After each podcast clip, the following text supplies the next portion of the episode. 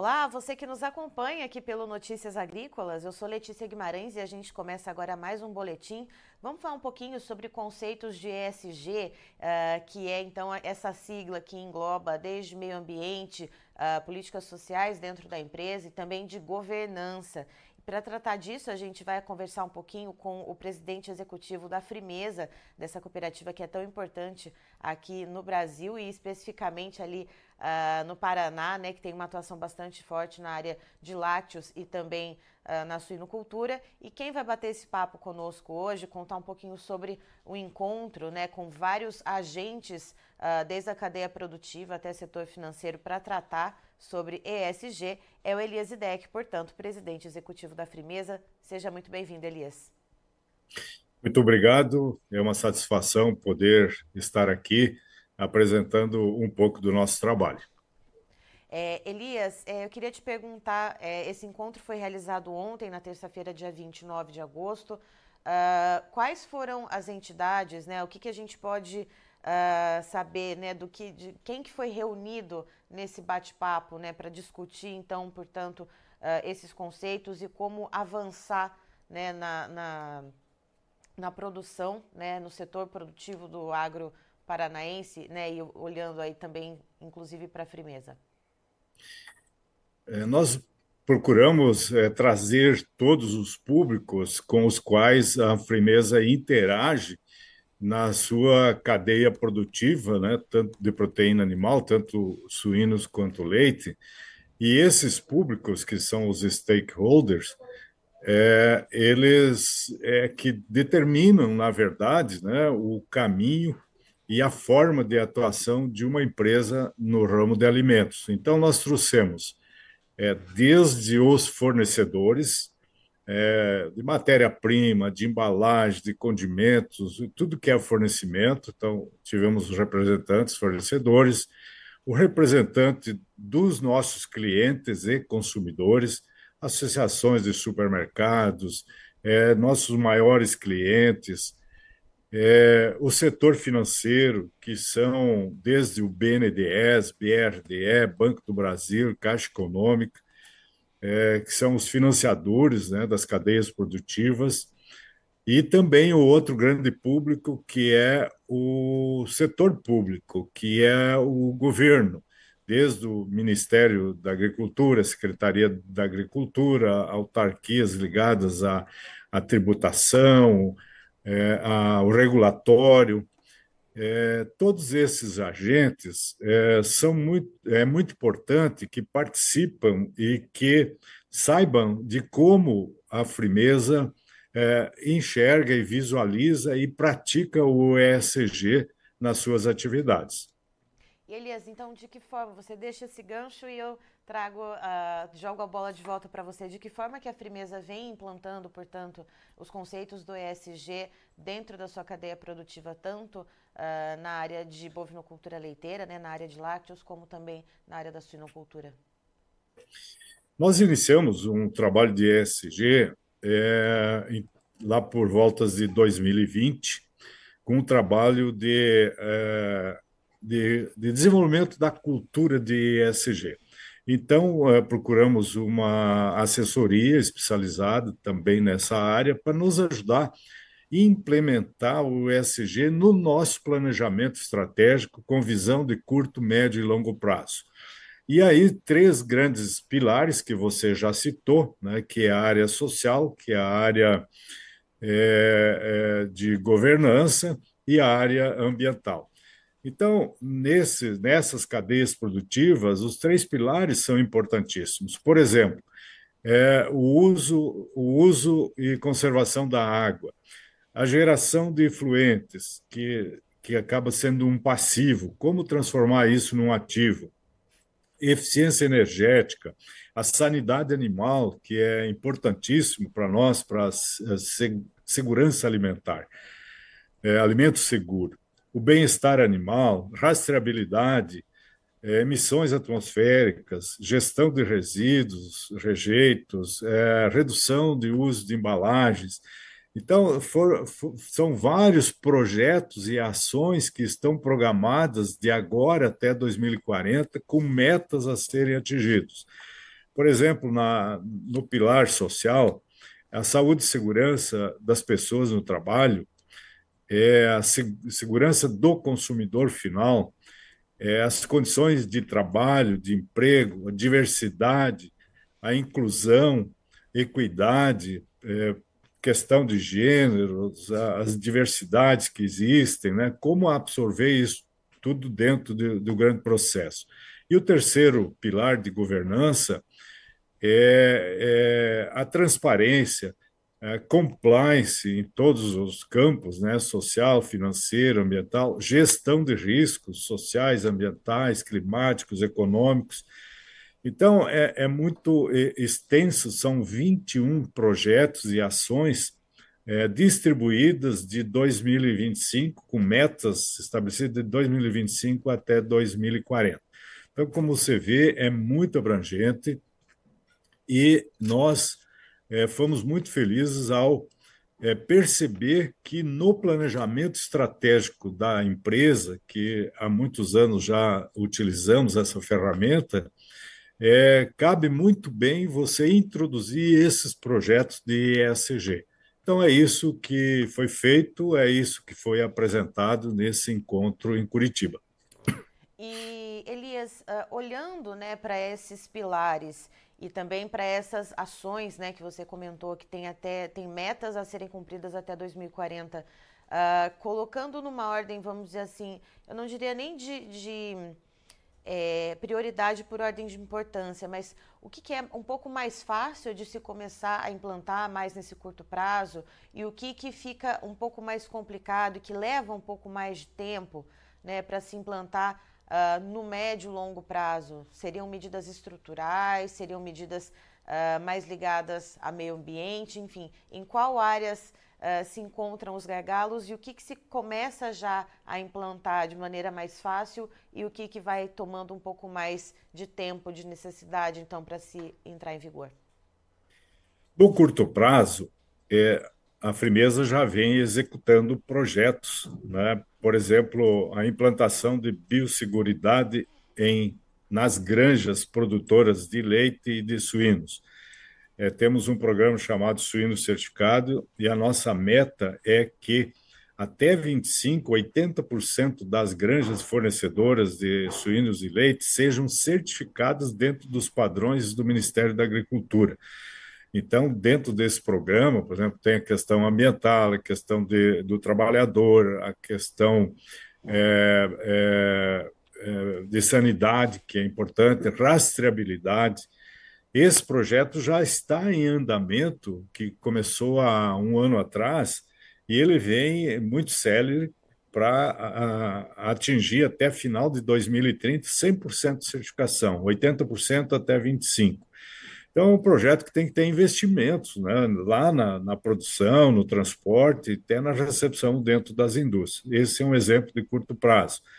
Um exemplo de, é, de, de médio prazo é, até 2030, auditar 100% dos nossos fornecedores críticos, né? É, é, questões de direitos humanos, questões trabalhistas, questões ambientais e, questões de segurança alimentar. É, esse é um trabalho que não depende só da empresa, depende da empresa dos fornecedores. Então, é um trabalho que envolve um pouco mais de, como você falou, de aspectos estruturais, inclusive em outras empresas, né? de, de negociar isso como uma questão é, de, de habilitação para fornecer é, embalagens, condimentos é, e todos esses produtos para a firmeza. É, reduzir o consumo de água. A água é um ponto crítico né, para a humanidade. Então, nós somos uma indústria que consome muita água então, nós temos é, metas estabelecidas, né? É, começar reduzindo 5%, chegar a 10%, chegar a 20% em 2040, que não, não é fácil, né? envolve projetos, mudança de processos. Né? E é, um exemplo, até 2040, tornar uma empresa com carbono neutro. Ou seja, tudo que se consome dentro do escopo 1 que é aquilo que tem abrangência direta com nossos processos, é que é, todas as nossas emissões sejam neutralizadas por ações né, é, é, que tornam, uh, uh, captam esse carbono e a gente possa ter um balanço zero de carbono né, até final de 2040. Né? Então, é um desafio um pouco mais difícil, porque também vai envolver projetos, por exemplo, substituição de combustíveis fósseis por combustíveis renováveis. Nós temos uma frota de transportes muito grande, é, então são investimentos que até lá serão feitos, né? Tentar transformar consumo de, de diesel, por exemplo, por biodiesel ou por biometano. Né? Então são projetos que estão todos programados para ao longo do tempo serem executados. Então, como você vê, é um grande desafio que nós tornamos públicos com métricas para sermos é, cobrados né, e prestarmos conta para a sociedade como uma empresa inclusiva, como uma empresa ambientalmente correta. Né, isso, por si só, é um grande desafio. E Elias, uh, antes da gente é, começar de fato o nosso bate-papo aqui, a gente conversava ali nos bastidores uh, a respeito da importância de trazer todos esses agentes né, para uma conversa uh, que englobasse esses pilares do ESG, né, e, e, conectando, então, né, desde fornecedores, enfim, até agentes financeiros, uh, poder público, é, você trouxe uma frase que eu achei bastante importante e significativa, que é, é agora, mais do que olhar para o resultado, uh, precisa se observar como chegar a esse resultado e quais são as consequências de chegar nesses resultados financeiros. Uh, destrinche um pouquinho isso para a nossa audiência, que eu achei essa frase uh, bastante importante. Hum. É, o, um, um, exemplo que eu posso te dar é, gera, é geração de, de, de, poluentes. Né? É, desde a granja que produz os resíduos, dejetos da suinocultura, é, é preciso transformar esse passivo que se, se hoje se trata, com, há pouco tempo atrás, um passivo ambiental, uhum. é, num passivo, num ativo. O que, que é um ativo lá na granja? É construir os, os biodigestores para que o gás é, não, não vá para a natureza, né, não vá para a atmosfera, é, que seria o CO2, e que esse gás seja destinado a ou a geração de energia elétrica ou a geração de calor que é necessário na propriedade, ou até mesmo para queima desse gás, ao invés de soltar na, na natureza. É, agora, isso precisa de investimentos, né? precisa de conhecimento tecnológico. É, é, a, e isso, nós temos parcerias, por exemplo, aqui é, temos o Cibiogás, que é, nasceu junto do, da Itaipu, do Parque Tecnológico. Hoje nós temos, a Firmeza tem uma parceria muito forte tecnológica com eles para aperfeiçoar equipamentos né, e tornar viável economicamente essa geração ou de energia, né, é, ou a biodigestão uh, lá na propriedade. E, o, e o, o, que a gente chama de digestato, que é aquele último resíduo que sai depois da fermentação, ele hoje ele é um rico fertilizante em nitrogênio e fósforo. Então, nós já temos convênio, e isso já foi realizado com a Embrapa, que ela determinou é, a, a, a, percolação do fósforo no solo. É um trabalho muito técnico, que foi demorou um ano e meio essa pesquisa, e estabeleceu para os solos da região oeste do Paraná a quantidade desses dejetos que podem ser usados sem poluir é, o lençol freático e, e, e causando benefícios às plantações da região. Ou seja, você transforma o carbono né, num, numa massa vegetal na produção de grãos. Então, olha a transformação disso tudo, né? Esse impacto né, que dá para a sociedade, para o meio ambiente, em termos de redução de custos né, de produção em termos de é, despoluição ambiental e tornando-se efetivamente um, um, uma cadeia produtiva não poluente, pelo contrário, né, é, efetiva, produzindo de forma limpa né, para a sociedade.